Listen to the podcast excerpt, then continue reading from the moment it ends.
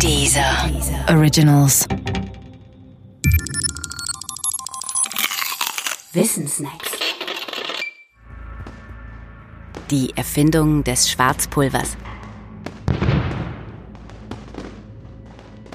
Die Chinesen haben vieles erfunden und zwar vor den Europäern. Den Seismographen zum Beispiel oder den Ketchup. Beim Schwarzpulver aber gibt es so etwas wie einen Kampf um die Deutungshoheit, wer denn nun der eigentliche Erfinder sei.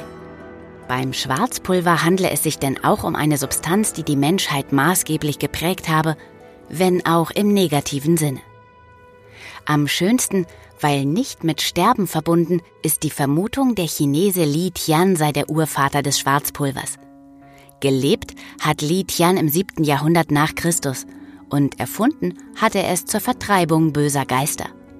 Leider hat er nichts Schriftliches hinterlassen. Schriftliches findet sich dafür erstmalig 1044, wieder im Chinesischen, allerdings nur in Form einer viel, viel jüngeren Abschrift. Deshalb gibt es auch Verfechter der Idee, das arabische Mittelalter habe das Pulver erfunden. Sie behaupten das für die Zeit um 1200. Aber sicher ist auch das nicht, und wer es mag, dass alles Made in Germany ist oder wenigstens in Europe, der bezieht sich auf den Freiburger Franziskanermönch Berthold Schwarz, der dem Pulver auch noch seinen Namen gegeben haben soll. Was auch nicht stimmt. Handelt es sich bei seinen Erfindern nur um Vermutungen, so ist es wenigstens eine Tatsache, dass das Schwarzpulver die Kriege nachhaltig verändert hat.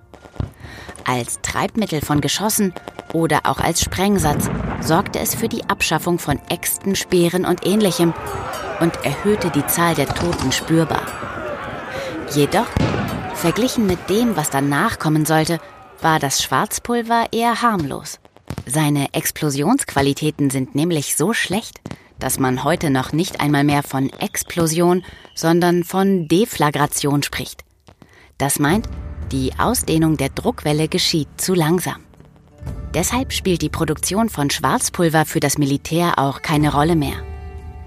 Dafür findet es seine größte Verwendung immer noch im Silvesterfeuerwerk. Wenn man so will, hat man seine Verwendung wieder auf sein ursprüngliches Gebiet beschränkt. Jedenfalls dann, wenn Li Tian sein Erfinder war. Und das ist doch vielleicht auch ein schöner Gedanke.